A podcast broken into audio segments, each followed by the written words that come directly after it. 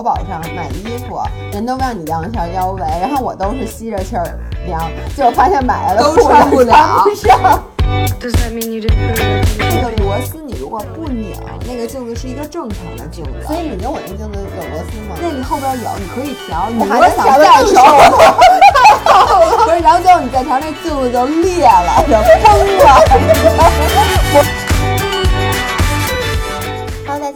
，Welcome back to Figures Weekly Chat，我是指教，我是薇娅，让我们与自己与食物更好的相处。今天是第三十五周，某些人坐在我旁边，在录录音频的前一秒跟我说：“不行，我快睡着了，我现在的 energy level 非常的 low。”我原来都是录完音频之后缺氧，嗯我今天录音频之前我就缺氧了。就是因为我们之前已经完成了很多的工作，今天今天我们拍了一条视频，还录了两集，你们马上就会看到的我们的 Faithful Life 出品的线上音频课程。对，是一个付费的，这回就得让你们这花钱听乐，而且不光有乐，还有知识，对知识点杠杠的，而且还有笑点。而且不，就即使你们不想花这个钱，我也请你们去买。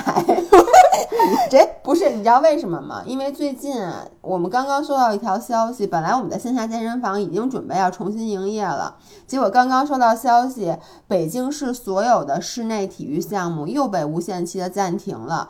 然后呢，说估计可能是等两会以后开，但是我也也听到一些消息说疫情可能会继续反复，所以要到年底才能开。那接下来你将会看到我们俩直播跳楼。真的，而且我这跳楼也摔不死，你说怎么办吧？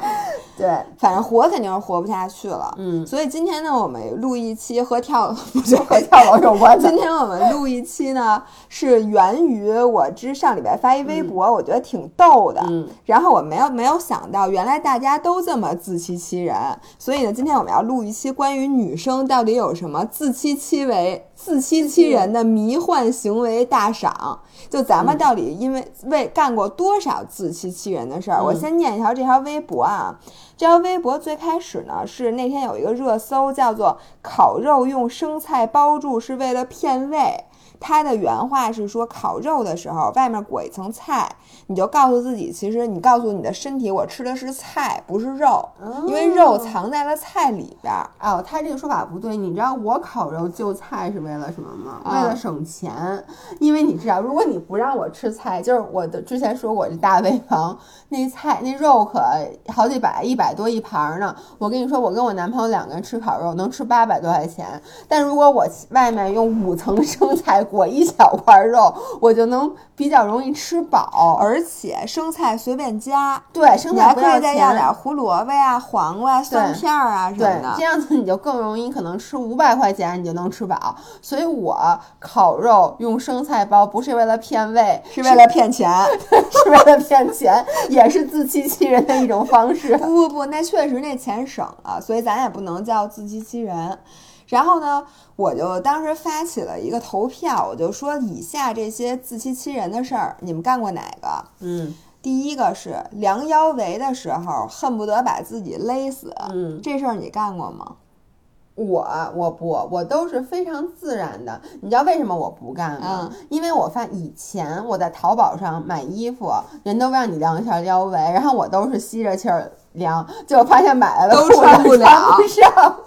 我再也不，我跟你说，千万不能，你量腰围，你要看目的是什么。如果你的目的是买衣服，千万不能自欺欺人，因为最后你就买了一大堆根本提不上来的裤子。我一般都是跟别人比，比如说今天网上某一个女明星晒出了她的三围，嗯那我这个心气儿就开始高了。我心想，那不行，我得看看我这个三围跟他有什么差距。嗯比如说他腰围六十，我今天反正就跟这把尺子，我一定要量到六十，要不然我就不行。量要量出五十九点五来。五十九点五倒不用，我这这人心态比较健康，就到六十就行。然后胸围一定要比他高，但是胸又长不大，所以只好长背，把你的小翅膀平时练的背阔肌给练。网友和我一样的这个有很多网友，首先有一个最逗的，嗯，上面写的是。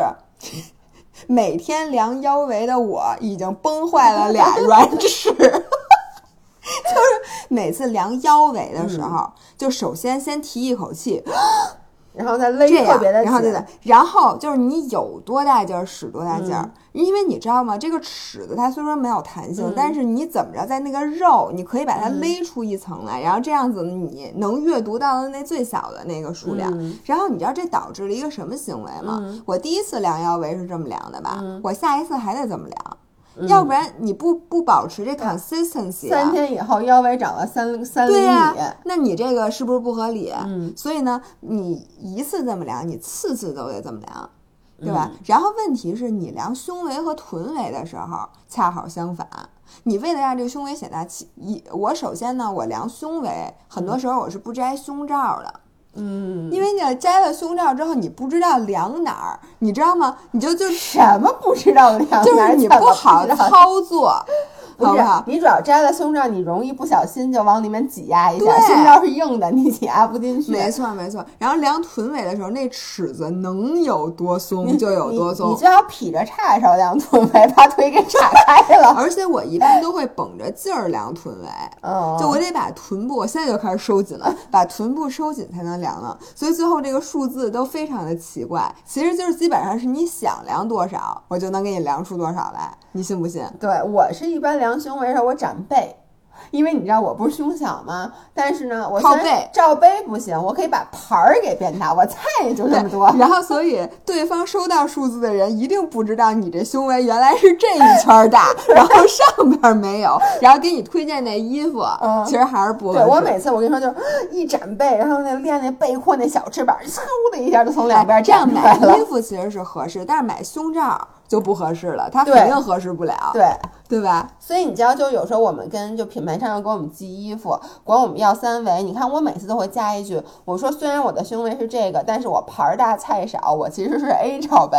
我就特别怕他给我寄了一个就是胸部很大的那个衣服，但其实边儿上并不大，你能理解我意思吗？对，所以我觉得你这个意见非常中肯，嗯就是我们在给别人报三围的时候，嗯如果人家要是要给你寄衣服，对，或者你在买衣服的时候，请你诚实对待。要不然的话，你这个衣服回来之后，哎，但是我很多时候我嗯买回来确实小，但我就告诉自己这衣服不小，我穿正合适。你确实老干这种事儿。嗯，就是我发现，比如说有的时候你的衣服小，你就往里塞一塞，也能进去，反正但是你知道我不能接受，你知道为什么吗？这个又这其实不是自欺欺人，是这样的。比如说啊，你看咱俩其实之间差一个号，嗯对吧？但我经常，比如说你穿小号，我中号也能穿，大号也能穿，我永远都穿大号，为什么呢？大号显瘦因。为穿了大号，这裤子有点松。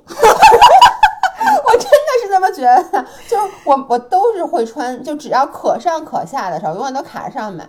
我说，哎呦，这东西有点松，哎，这是不是因为最近瘦了呀？所以这裤子有点松。哎，但是我自欺欺人方法恰好和你相反，嗯我是穿一最小号，我心想，一穿上之后说，你看姐最小号姐能穿进去，然后我心里就高兴。你是甭管这什么号，穿上之后只要松，对，我心里就高因为兴。而且你知道，确实啊，我跟你说，松了会有点显瘦。对，就松是显瘦，因为它对。你要求，尤其是腰这块儿，如果它紧的话，它会，你就一定会有一点点肉从两边溢嗯出来。这个溢出来，即使你很瘦，你发现没有？就是就是你看你现在这么瘦，嗯如果你从两边溢出来，别人也会说，哎，你这体脂怎么那么嗯高？但如果你的裤子松松垮垮的，别人就说，哎，溢不出来。对对对，说哎，你这个真是穿什么？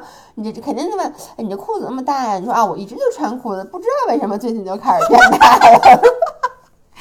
哎，这个确实，嗯大家很多人不知道这一点，就甭管你多瘦，你的只要勒得够紧，你的肉都会溢出来。对都会你想想，你量腰围的时候，那个 我跟你说，幸好你用的是卷尺，你要是用一根线，你可能就被截肢了。我跟你说肯，定的，我肯定被截肢。我量那个手臂嗯和量大腿的时候，也快被截跟抽血肢了。那个量那比那个可紧似的嘛。比那个紧多了。我跟你说，因为那个猴皮筋儿它有弹性，卷尺可没弹性。崩坏俩肩卷尺的姐们儿，我特别理解你，我也非常支持你。咱们下下回用铁丝儿量。第二，照相的时候为了吸肚子差点窒息。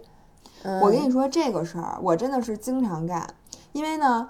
这个你知道，就是咱们平时拍照，嗯你为了拍出自己完美的腹肌的状态，嗯你基本上是需要一直吸着气的。嗯而且你吸气吧，我之前在微博里分享过，这吸气有不同的吸法你想看见上腹的线条，它的吸气方法和你想看见那两条马甲线，嗯它的吸法是不一样的。一个用的是腹直肌绷劲儿，嗯你就能看见上腹；一个是用的是不是？一个是用的是那个横膈。就是深哦层肌肉收紧，你看见就是那两条线。有的时候你又想看见上腹，又想看见两条线，怎么办呢？你就一直不能喘气儿，你就要训练一个，它那个方法叫真空腹。啊，就 vacuum，你在真空腹的之后，就嗯你先蹦蹦出，就是先大家都知道真空腹怎么练，其实基本上就是谁说大家都知道？没人知道这事儿。你先深吸一口气，把它吐干净之后，然后每次吸气只吸到嘴里，不往下走。然后一会儿一会儿你就真空腹了。当然这个需要训练，我嗯我在这儿练的也不是特别好，但反正这是一个比较难的，就古典健美的人他们练的东西。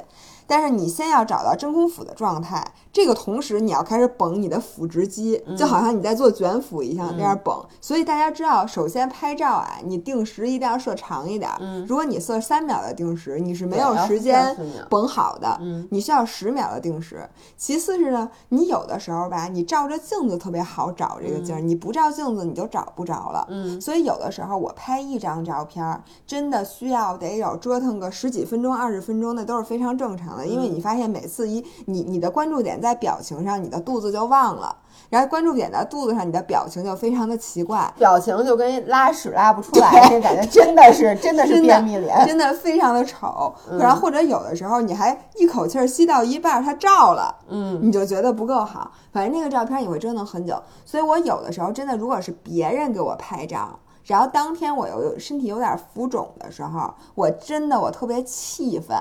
我每次都想你能不能快点照，我真的快憋就是窒息了。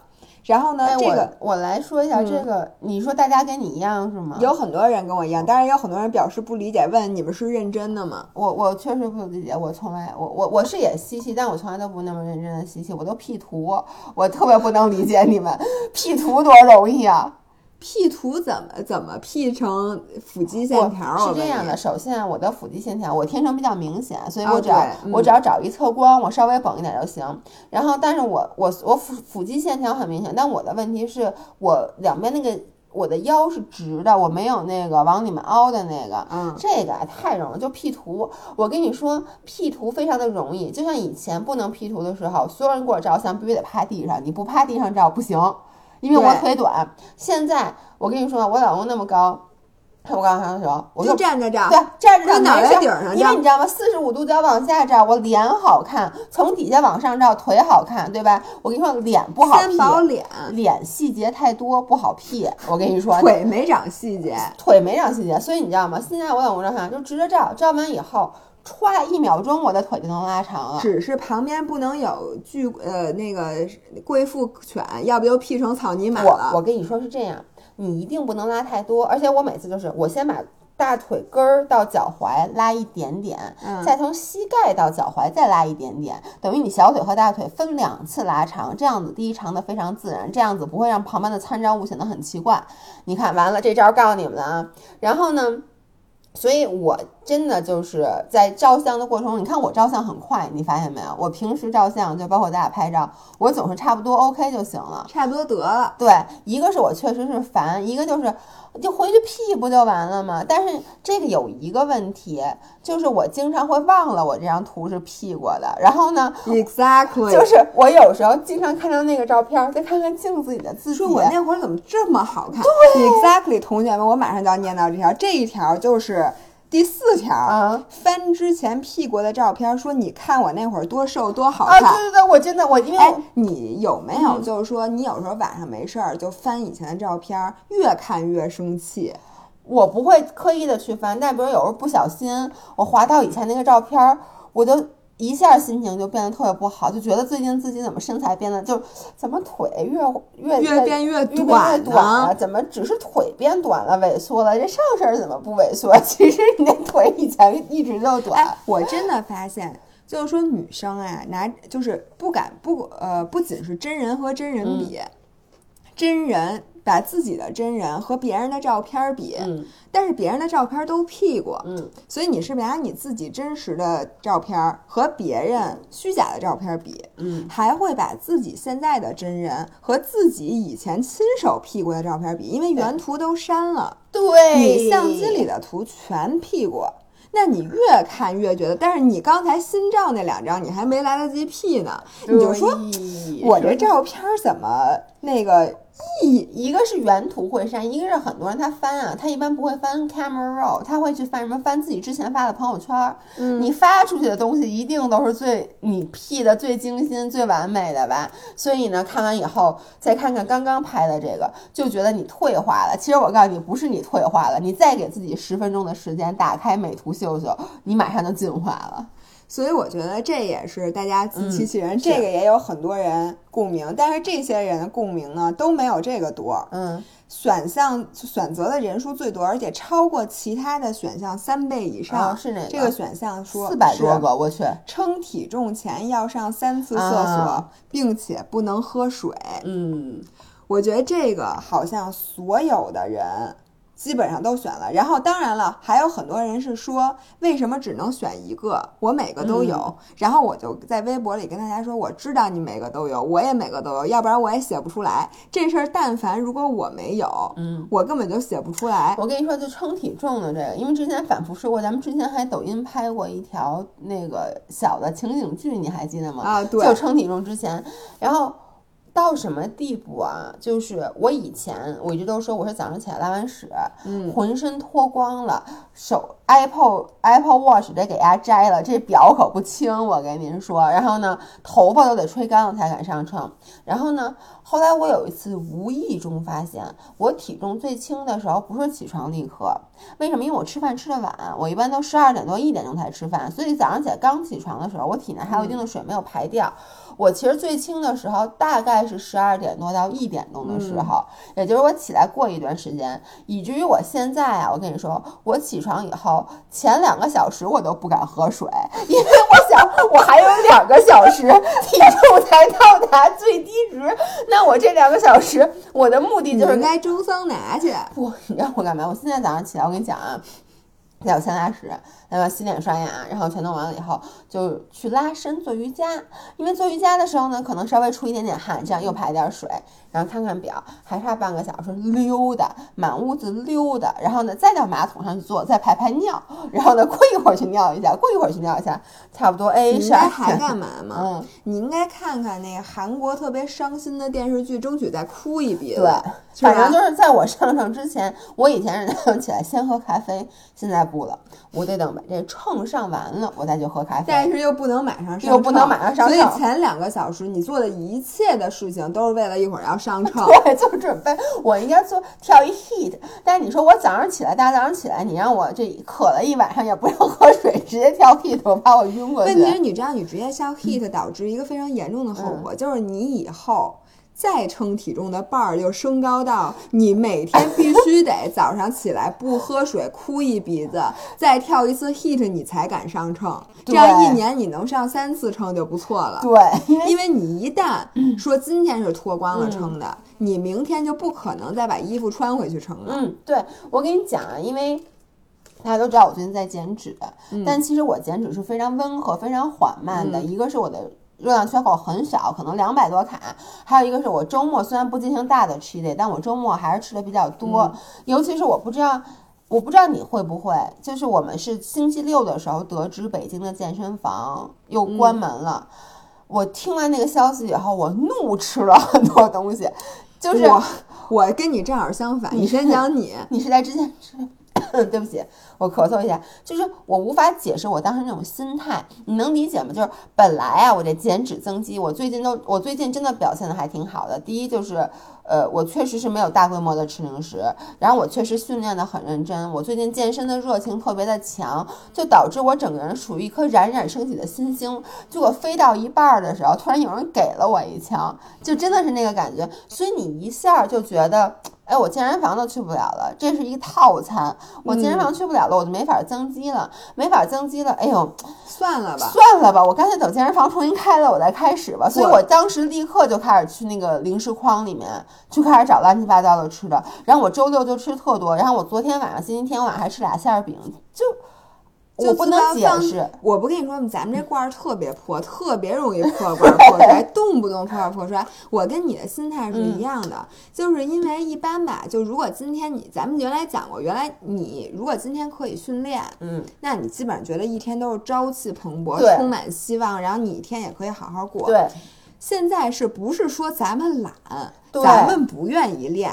或者说咱们本身的问题，嗯是压根儿强制的就不让你练了。对，所以你现在不块儿不破罐儿破摔，你没有其他的选择。不不，你有选择，就是你什么不怎么破摔，择就是你那我干什么？你告诉我不吃饭，我能干什么？我问你，读书，读书越读越饿，你不知道吗？哎，我跟你讲，昨天特别气人。嗯昨天我也是百无聊赖，因为你没有办法去健身房，你其实就是失去，你就会觉得你晚上怎么那么有空，嗯，没事儿干。哎，你参与直播吗？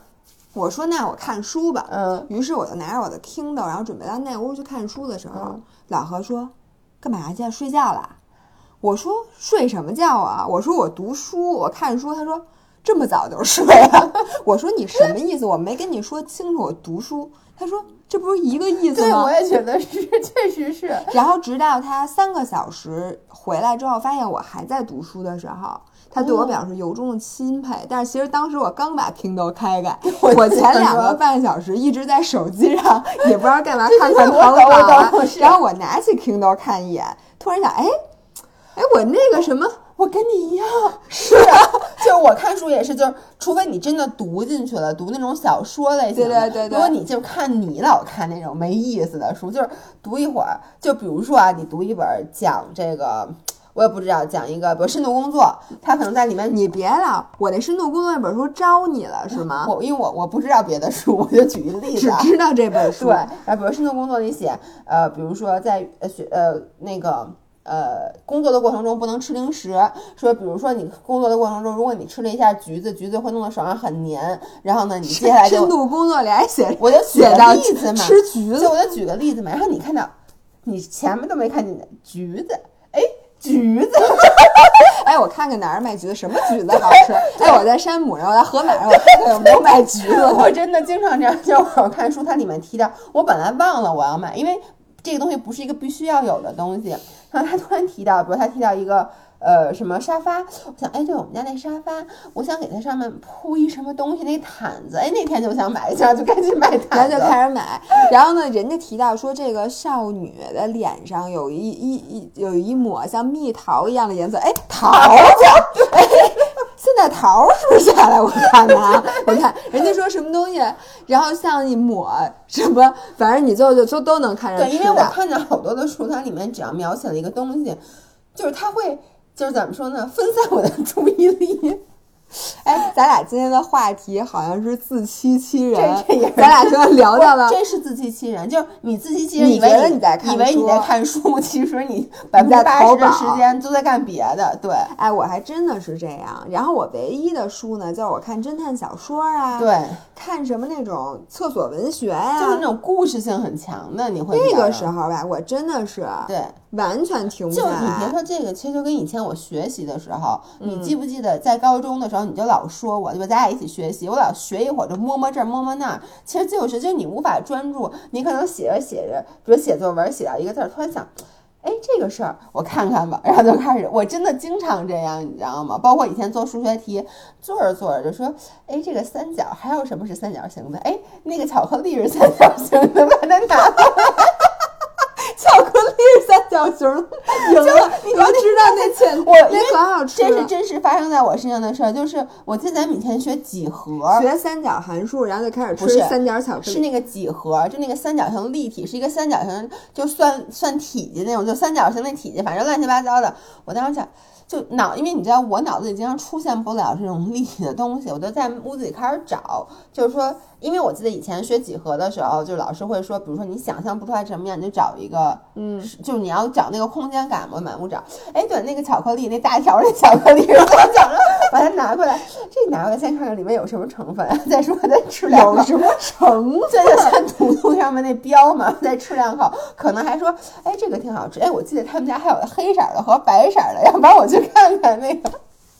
真的就是这样的。哎，然后呢，我们那天有很多人又评论了，因为我当时说你还干过什么自欺欺人的事儿，然后呢，如果我没写的话，请你在底下评论。嗯，有这么一条啊，吃吃完饭偷吃零食，老公没看见就等于没吃。嗯，我觉得这一条好多人都有。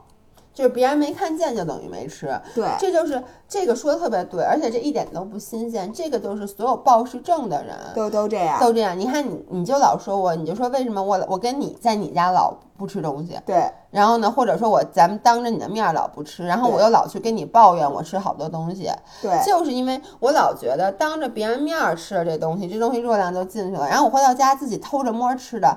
但是其实你知道是这样吗？偷着摸吃完又会有罪恶感，但是你又无法做到当着别人面吃，这是一个非常复杂的心理活动。我跟你说，我这个心理活动，我真的我。不是特别的，你不是特别能理解，理解。但是我见到我，而且你知道吗？你在我们家的时候，你吃东西也不当着我面吃，哎，还真是。就有的，我从来我就没有怎么见过你把东西放嘴里，但是这东西没了，你知道吗？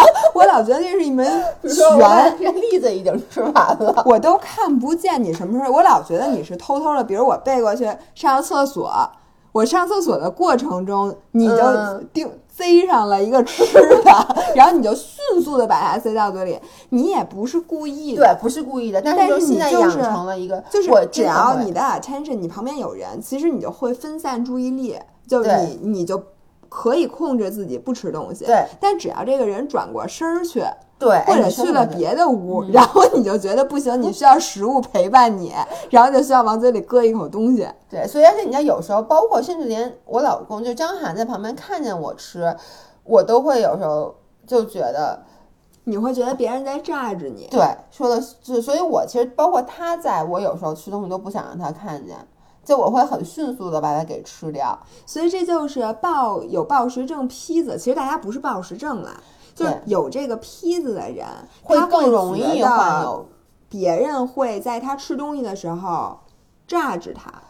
对你心里会有负担，对，但或者是这么说，就是我们的心理是，我们都说好了不吃，那我们就真的不吃，因为我都跟你说好了嘛，那你没看见，但是呢，这个欲望又一直存在，所以我就会在没有人的时候，就是说没有人榨着我的时候，我的心理负担就变小了。其实这也是一个比较正常的，因为原来咱们学心理学的时候学过，就是人有一种欲望。是说在别人面前维持统一的形象，嗯，就是一种 consistency。这个每个人都有这个需求。就很多时候我们做的一些事情，都是为了维持自己的某一个标签，或者是某一种刻板印象。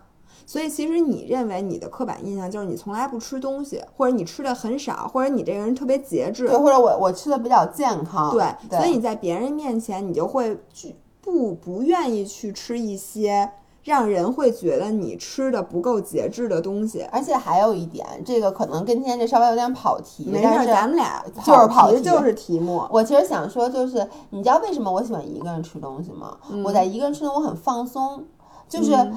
比如说我在你这，然后你说让我吃什么，就是当有人众目睽睽看着我的时候，我吃这个东西，我一个人也叫众目睽睽吗？我睽吗？反正就是我我我一个人吃东西的时候，我会非常的放松。所以为什么我在你家，比如说你看你竟然 offer 我些吃的，我说我不吃，让我回家吃，也没有别的意思，就是我不管在不在你家吃，我回家都会吃那么多东西，因为回到家在那个环境下，我就觉得我得吃东西。然后呢，在你家这个。因为有你在，你可以吸引我的注意力，我就可以不吃了。我比食物还要吸引人吗？呃，没有，但是呢，我会觉得不想让你去榨着我，反正我就会，就是当有人的情况下，我比较容易做到不吃。但是我回到我家里，这个整个这个状态一下就哎啊瘫下来了。那你如果比如说今天住我们家，或者就你连住了几天，你会饿死吗？我跟你说，我在我 home stay 的时候，以前我住我 home stay 的时候就是。他们每次 offer 我什么吃的，我都说我不吃，我不吃，我真的就说我不吃，我不吃。然后呢，他们一走，就比如说啊，他们比如今天去周日，他们去 church 去去礼拜去了。我真的就会从地下室跑到那个冰箱里，把他之前 offer 我的吃的都给吃了。你这怎么跟耗子我也不知道，但是我跟你说，不只是我，我发现留学生都会这样，就是我们会不好意思，就当 homestay offer 你的时候，就不好意思让人家，包括他们都会说啊，这你就当成自己家嘛，因为你就 homestay 嘛，就是说你想吃什么就吃什么，冰箱里的东西都可以吃，这个 pantry 东西都可以吃。我从来没有一次在众目睽睽、大家都坐的情况下拉开冰箱去拿一个吃的，从来没有。哎，是你不好意思还是就都就不好意思，其实就是你觉得别人会 judge 你，哦？然后呢别人觉得说你怎么吃这么多呀？对然后减肥吗？他们倒不光是减肥，就是我就会发现说这小孩儿怎么住在我们家就那么不把我们家当外人啊，哦或者那种感觉。但当他们一走，我就会把所有东西都拿出来吃，不光是我，我那些好朋友，我们之间老互相交流这个心得，嗯就发现大家都是这样的。所以你看，这个其实就有点从这个时候开始你，因为你知道他们出去的时间是很短的，嗯，所以我就会快速的吃很多东西，就是然后养成了暴食症。我我觉得是有这个引子的，因为比如说，我记得当时他们 offer 我那 V 八那饮料，其实就是那个、那个蔬菜汤特嗯难喝，他们 offer 的时候我不敢喝，然后呢，他们走了以后，我赶紧就把它拿哎，出来问题。是人家回来之后也会发不，现，他们东西，你知道老太太买东西哦都是那种、去那种山姆店一买买很多很多，他们根本看不出来。然后我就喝一口，觉得哎呦我操，真他妈难喝。然后呢，我就得赶紧给倒了，你知道我还得把垃圾给藏在自己的卧室的那个床底下，然后第二天上学的时候搁在书包里带出去给扔了。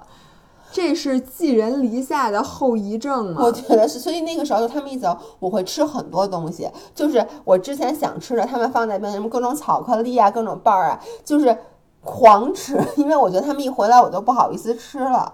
所以如果你让我住在你们家，你可能跟我说什么吃什么的，我不吃。你知道我可是你对我其实没有不好意思，我对你没有，不好意思，但是我也不你有另一种不好意思，就跟是另一种不好意思。对，就跟我平时在家，你看，就正常吃饭我都不吃，但我会大家都睡了以后，半夜起来两点多，就张涵经常问我，你是不是昨天半夜又起来偷吃东西了？半夜起来两点多，可能起来去把饺子，就是说好了不吃的饺子全给吃了。这这真的是自欺欺人的一种，然后还有一个留言挺多的，嗯。就是故意少记录食物克数。哎，这个这都是本能，我觉得。哎，我还会干什么事儿呢？嗯。我开始记录的时候啊，我觉得我今儿肯定吃不超，我就嗯。忠实的记录，嗯，然后有时候还会稍微的多记录一点点，然后最后发现不够使了，今调天那数变成红的了。这就跟那健康码变成红了似的，嗯你就觉得，哎呦，那哪行啊？那今天晚上这咋睡觉啊？我又不可能现在去运动啊，嗯怎么办？于是我就开始看以前的每一个都看，说这苹果二百克，没有，对，这苹果果肯定没有二百克。核我没吃，但是我记录苹果的时候也没有让我选这东西有没有核啊，嗯对吗？那我把核排出去，算一百五。我说这米饭，这米饭我还剩三粒儿没吃呢，我没把没把盘儿舔干净。而且你知道吗？有时候你有时候你是 eyeballing，就是你开始是估算，对对对然后估算的时候呢，你就估完后，你你最后再翻回去看，你想我肯定没吃那么多，不可能这个时删了了删了删了，这不对。嗯然后那个这个菜，因为菜你知道吗，都是估算。对，它不像说你吃了一根蛋白棒，它就是二百卡，这你动不了，你不能非得啊。我那蛋白棒也可以，我那蛋白棒吧，它有点化了，它有一些皮儿吧，它粘在那锡纸上，嗯那一部分那热量很高多的对对呀、那你不能不算吧？那你要说我把前几天都算上，我今儿还能吃四百卡，我特别能理解。我以前也会，我会调那个目标，就比如说调目标可还不是，因为是这样的，比如说啊，你看我现在减脂，我给自己，其实我心里想的是，我每天大概能吃两千二百卡。假设说啊，我就觉得我的消耗两千五，我两千二正好三百卡，我两缺口。但一开始我就想给弄自己弄紧点儿，我可能设一一千八。嗯，然后我吃着吃着发现不够了，我就开始把一千八调到一千九，吃着吃着再不够，把一千九调到两千，吃着再不够从两千调到两千一，反正我只要没调到两千五，我都不会长胖。我觉得咱们这活着是怎么这么累啊？对，而且包括这个表，你就自己说，你看啊，啊，对对对对对，我我我跟你说，对对对就是我们那表想让它画红画满圈儿，对吧？然后呢，你知道有时候是这样的，比如说像哎，我今天这圈儿怎么画上的，我都不知道。我因为咱俩刚才骑自行车出去，就咱俩早上可是我没开呀，不没开，它也它也有锻炼，对，它也哦会随着我锻炼。心率那么老高呢，就咱们骑车的时候会，因为咱们中间有班顶风而起，哦打对特别使劲的灯。我跟你说是这样的，这个表呢，如果你不关的话，它就会一直以为你在训练，即使你的心率是正常的，你的消耗也会比平时多。对对对，是然后呢，所以有时候吧，比如说我去健身房，我就发现我在健身房，因为现在只能练两个小时，所以如果我每天的训练只是在健身房的话，我这圈儿画不满。嗯，所以我就会有时候故意在还没到健身房的时候就把这表给开开开开，嗯然后在练完健完身以后，我半天都不关，然后我这眼瞅着。还差一格这个圈儿合上，现在是晚上六点，这晚上这还有这么长时间，估计这一格能合上，我得把它给关了。我昨嗯天就是，我昨天是下午，就是在直播之前，嗯我就开始跳了一会儿 heat，嗯然后呢，但是呢，因为马上就要直播了，所以我一共只跳了大概二十分钟，嗯，然后就就洗澡开始直播。我想我就不关，我到直播结束才关的，所以等于我昨天跳了三个小时还是四个小时的 heat。你这就跟我每每天练四个小时瑜伽是一样的。我为了让这个手表每天画上圈儿，我现在都已经不用说，我那天打麻将的时候嗯就把手表开开了，就一直在练瑜伽。什么时候练到手表快没电了，什么时候我才关。嗯所以你说我这是图什么呢？其实就是你想，哎，还有一个嗯特别典型，嗯比如说我今天那个没戴手表，嗯，我今天基本上不是不可能训练的。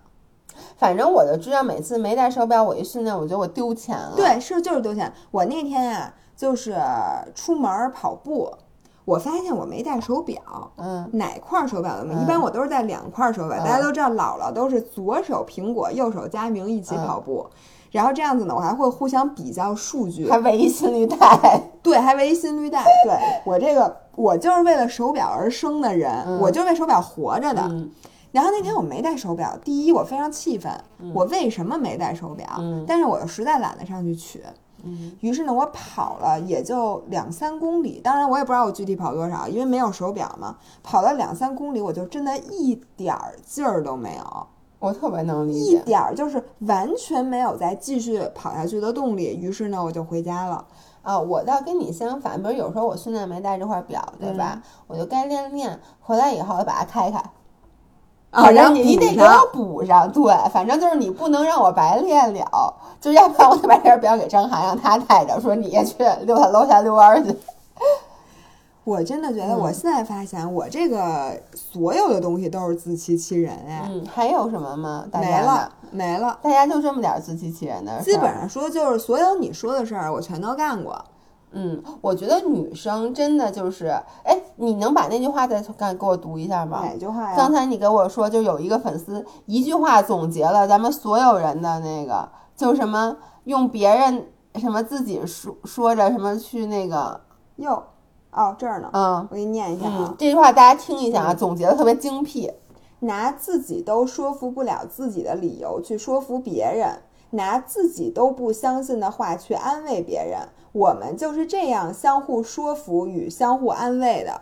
对，哎，我觉得这句话说的特别的对，因为你看啊，即使我是一个一天到晚跟大家说，呃，不要在乎热量，呃，不要在乎体重，哎呀，好好的什么这个那个的，但是呢，我每次其实体重，比如说就是体重变化了，我我还是会着急的，嗯，然后呢，我每次一着急，然后姥姥就会说：“你还说你还一天到晚说别人。”然后他每次也是，他那个医生，我说你这还给别人这儿说呢，你自己这一上秤胖两斤，你知不知道你这两天是快来姨妈了呀？嗯嗯就我已经很多天没有称过体重了，我之前是大概很少称体重啊的，然后因为你早上都没空拉伸这两天，所以不能称体重。对，而且还有一个很大的原因是我最近呢就是来姨妈了，嗯，来姨妈的时候，我明知道我体重会增高，我为什么要称体重？我这不给自己找不痛快吗？所以我今天姨妈完了，但我昨天晚上又吃了馅儿饼，所以我今儿也没没称。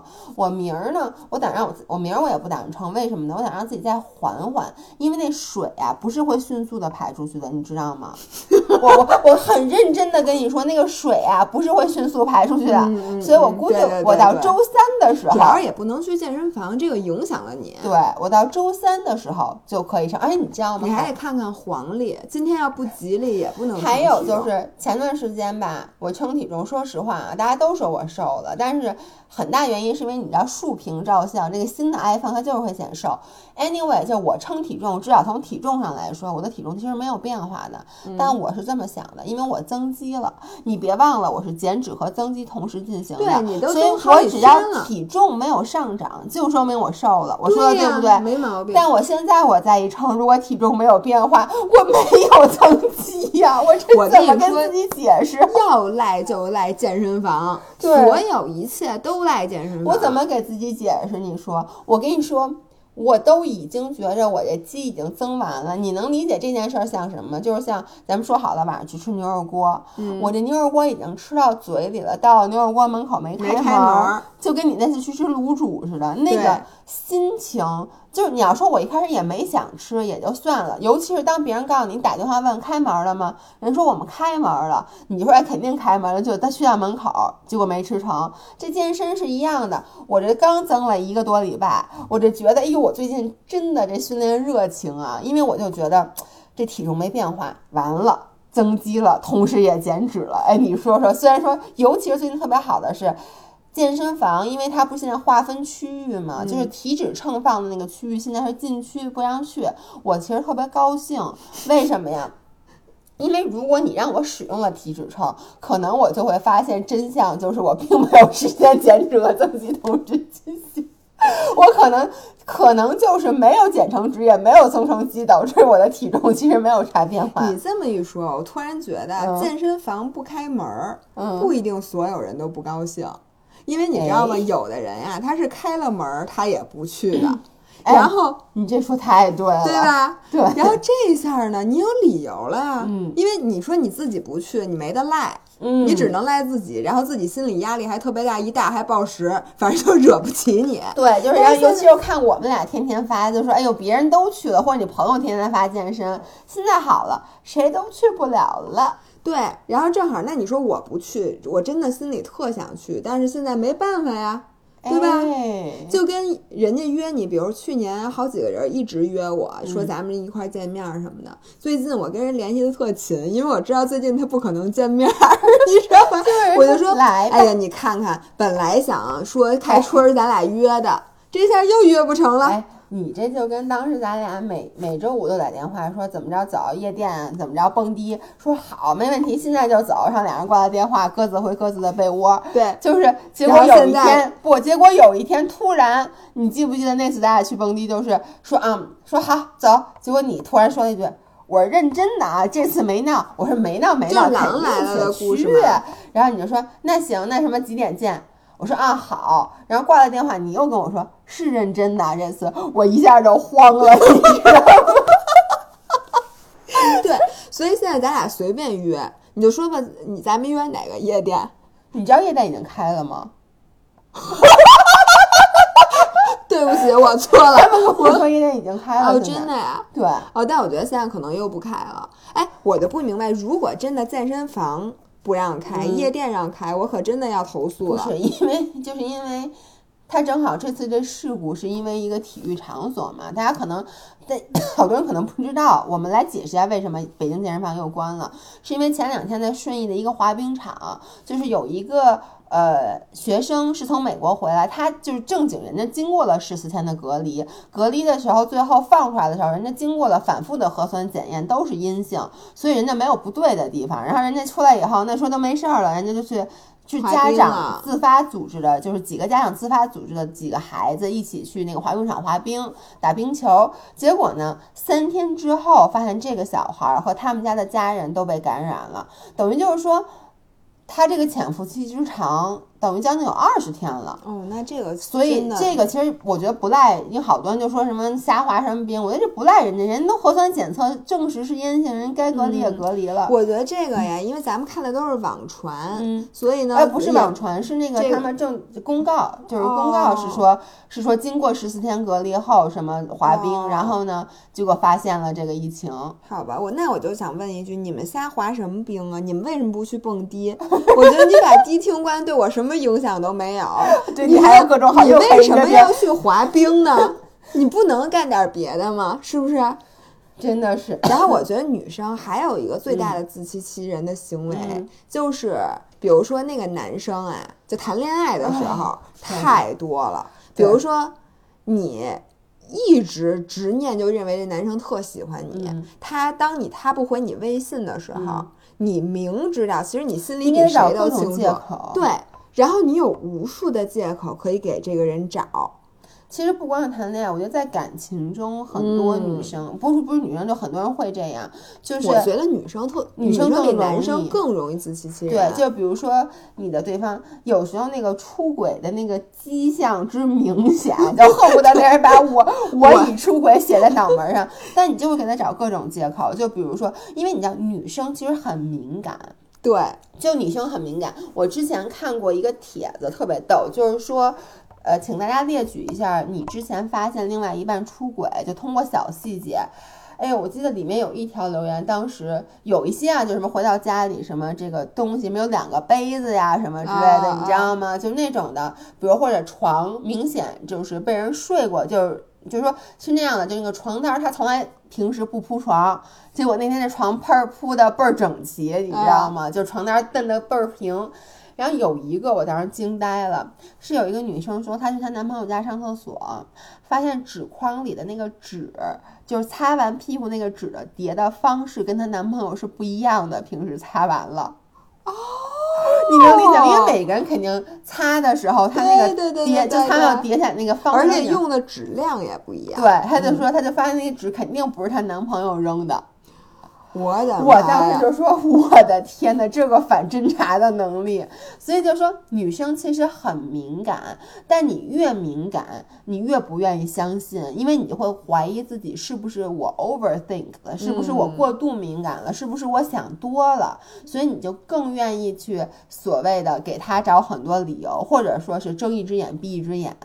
是的，就是我觉得呀，但是说白了，嗯你说咱们怎么着舒服，就是还是不戳破的舒服，对吧不？知道最舒服。我觉得我是知道了，我做不到不戳破，因为我是一个特别直的人。就比如我要发现了，你让我憋在心里不说，我做不到。，那就是就不看，对，不就压根儿不查，就闭着眼睛。不要往直楼里看。你没事往直楼里看什么？你恶不恶心啊？是不是？就是你，你知道，有时候我说实话，我不知道张张翰有没有出轨，那有时候我就会很刻意的去避开他的手机，就比如他点开手机了，我也会我会刻意把头撇开就不看。然后呢，我从来也没有去翻过他的包啊什么之类的，甚至有时候我应该去拿一个什么东西的时候，我都不去。我也是，我也是。就你刻意的把这个，就就就就别别让我知道，万一要有别让我知道。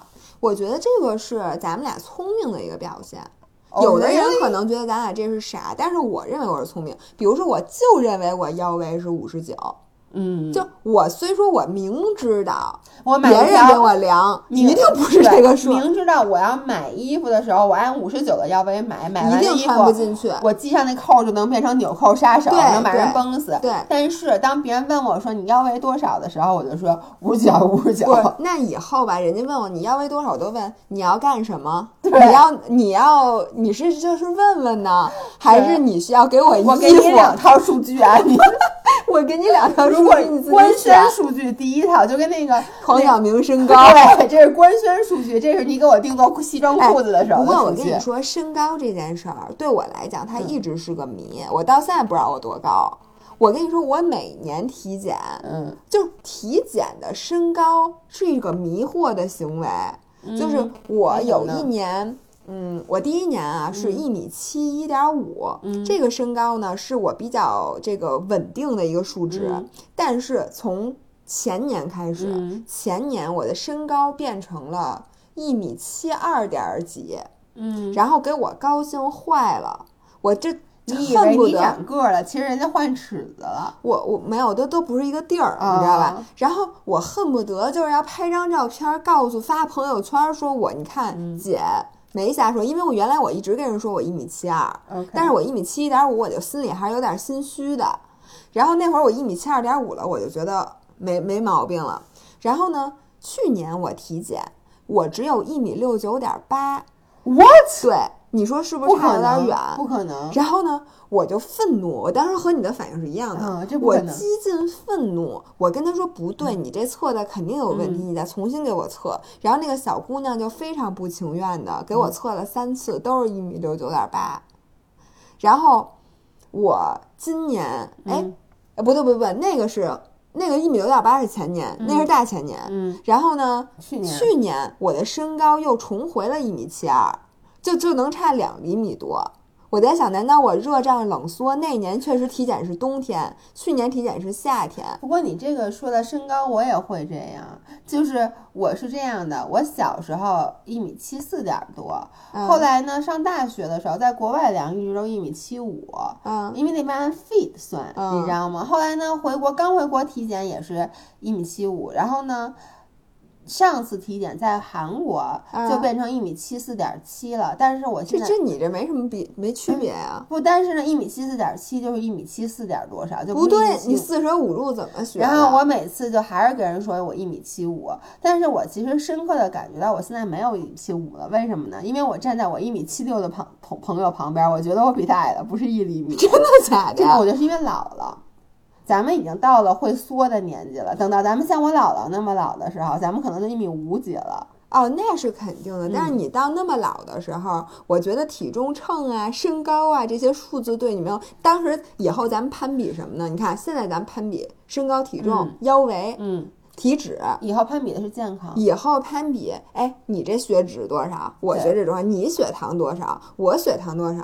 你血压多少？嗯我血压多少？哎，你说到我突然想到这个自欺欺人，不是说咱们啊，嗯，我爸是自欺欺人之王，我真的，你知道吗？就是我爸那个身体之差，你也知道，但是我爸这个自欺欺人做的之好，就是他每次吧，他哪儿不舒服，他从来不去医院看，他在网上查，就自己开始给自己诊断。比如说这诊断有，比如说他胃疼，有可能从胃癌一直到什么肠胃不适，嗯，就是有五种不同的都有可能造成这个肠、这个疼，然后每一个后面都会写一句话来解释。我就开始对着说，他就说你看哦，比如说肠胃疼痛，说还伴随着什么什么什么什么。看一下，我没有啊我啊。爸即使有一点，他就说。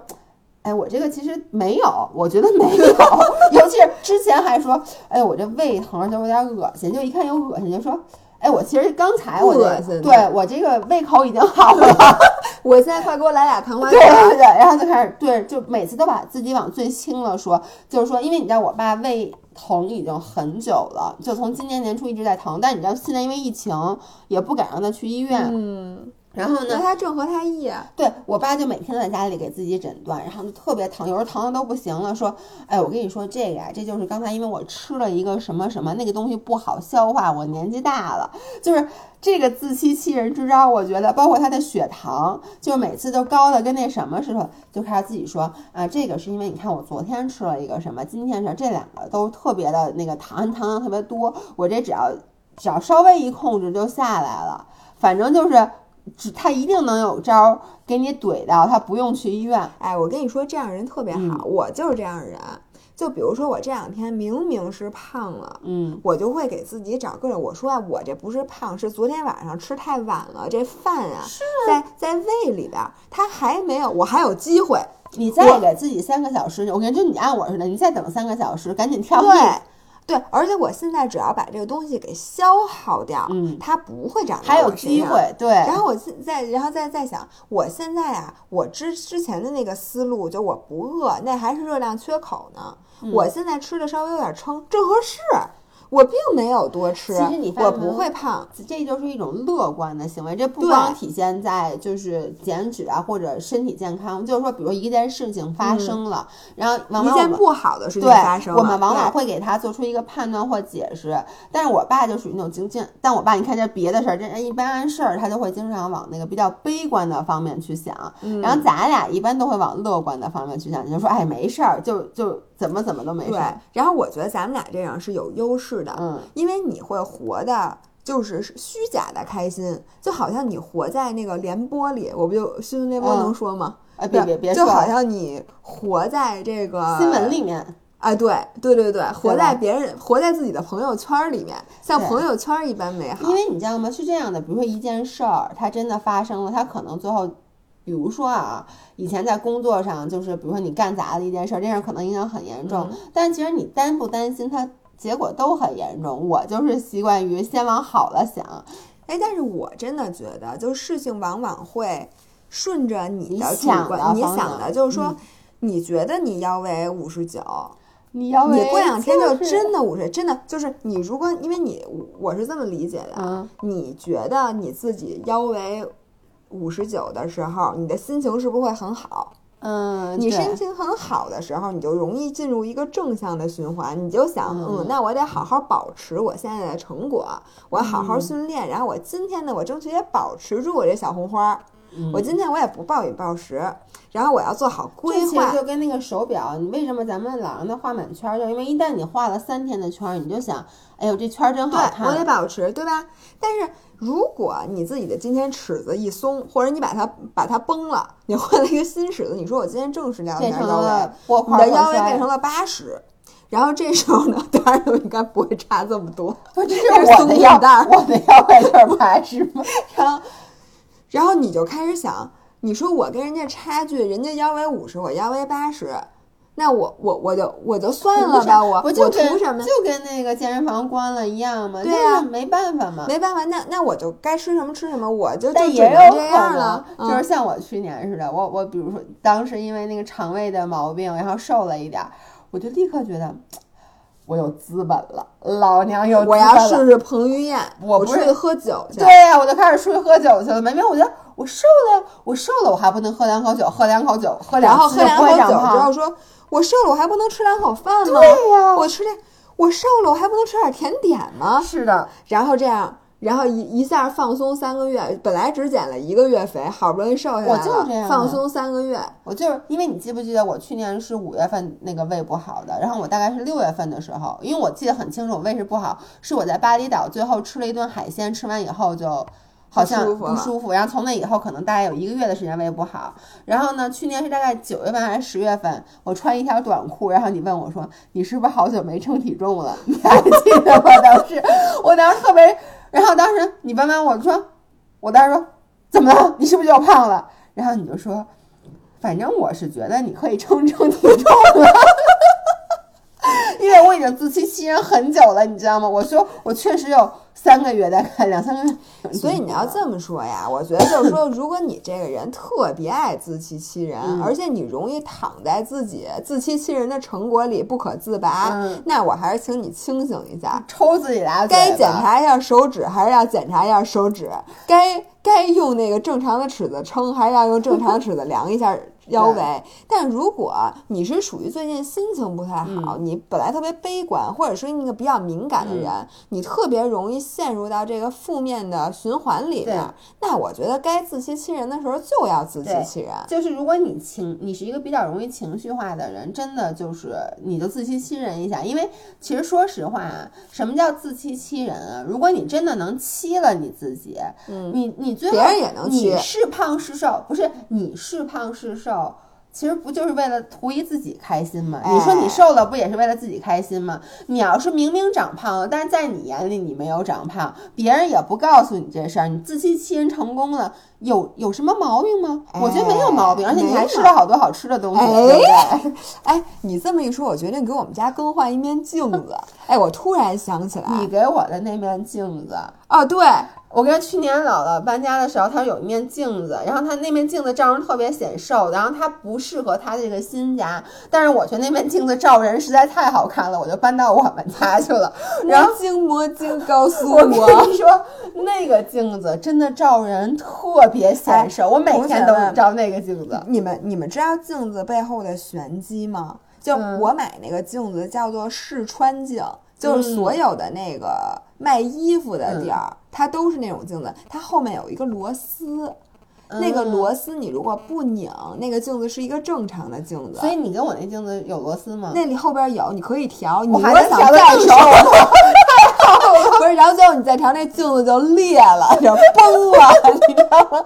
魔镜碎了。就是它那个镜子是一凹面儿的，你知道吗？所以你一拧，它就稍微再曲度大一点，你站在中间就显瘦，明白吗？原来如此，因为你知道我很喜欢那面镜子，但是呢，我之前啊，并没有告诉自己那个镜子显瘦，我觉得我真人就这么瘦。然后呢，是两个礼拜以前，我有朋友到我们家，就是那个小叔和小雅到我们家去拿衣服，他们就对那镜子说：“哟，你们家镜子怎么这么显瘦啊？”但是他心里是高兴的，这时候你就该 offer 说你要链接吗？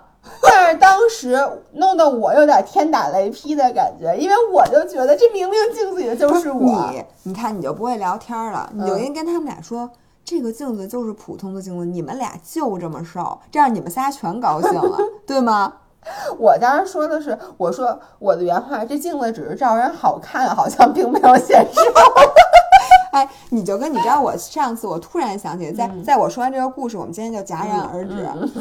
有一次我和老何住酒店，嗯那天那个我上了酒，因为酒店的秤，你知道好多秤年久失修，嗯特别不准。嗯，对，首先我先调那个准心儿，得调半天，就调了半天，而且你结果调完以后稍微压一下，发现它又准了对他回去，于是我就给它调，我还稍微往左偏了那么一点点，因为我想我往左偏，我不能往右偏啊，嗯对吧？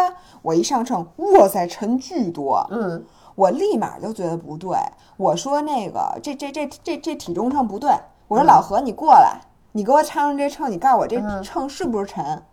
老何上了一下，当时我去上厕所了，嗯老何上了一下，下来跟我说，哦，对，是沉是沉，这这这秤称称是沉。结果呢，我后来、嗯老何跟我坦白，嗯跟我说他上那秤，其实发现他轻了。你知道吗？但是他没告，没敢告他特别怕他告诉我之后，我今天在厕所我就不出来，或者就是本来说好了晚上去吃点什么好对的，对对对对，我我就不。去了。所以我，但我觉得他这是一种情商非常高的表现。我在此对老何表示感谢。老何经常干这种非常善解人意啊。但你这就跟张翰完全不一样，不能戛然而止。我最后再补充一句，我跟你说，张学友就是他真的没有，丫是一销售，他还老自称情商高。你知道他经常这样，就买我买在电梯里，电梯里光线都特别不好，你知道那啊电梯电梯里特难看，对电梯那个，因为它灯就那种显得从上往下对照，嗯，他就会经常看着我说：“宝贝儿，你最近老太多了。”你没深情的看着他说你最近也老太多，他真的就是你最近老太多了，然后或者就是比如说我穿一条裤子，他就说。哎，呦这大腿最近又粗了哈，他真的老这么说，他从就是他就没有智商，你知道吗？不是他经常，然后还说，哎呦，你看这身板儿，对真壮实，对对对对对，他老是就是捏捏我说，哎呦，说这这肩宽快跟我一样，就是他根本不过脑子，你知道吗？呀，说话就我经常因为这跟他生气，他就觉得我为什么要生气？同学们，你们帮我评评理，我跟你说，你跟他这老太多了，跟他结婚是有原因的，对真的有原因，我绝对不会，我不能忍这个，对？吧？对，像老何是绝对不会说别的女明星比我长得好看的，哦，这个张翰也不会，但是我觉得反正这种都特没劲。就比如说看见了，比如安家朱莉，嗯然后我不是老说我是望京朱莉嘛，他就会说这长得哪有你好看？呀我是是是是是，对对对，虽然说他很假，但是我无论如何我怎么怂恿他，嗯，我说你别瞎掰，我特别讨厌人说嗯谎话。他说我没有啊，我没 说谎。我觉得他这是一种叫什么呀？规避风险的一个方法。所以，如果一个自欺欺的自欺欺人的人，周围都是老何这样的人，就不存在自欺欺人，因为你就完全可以很放心的活在这个谎话里，哦，我觉得特别好，没有人揭穿的谎话就是事实，就是真的对，没错。行那今天就戛然而止这句话，这句话结束。没有人揭欢揭穿的谎话就是真实，OK，你们都瘦了，好不好？好就这样戛然而止拜拜。拜拜。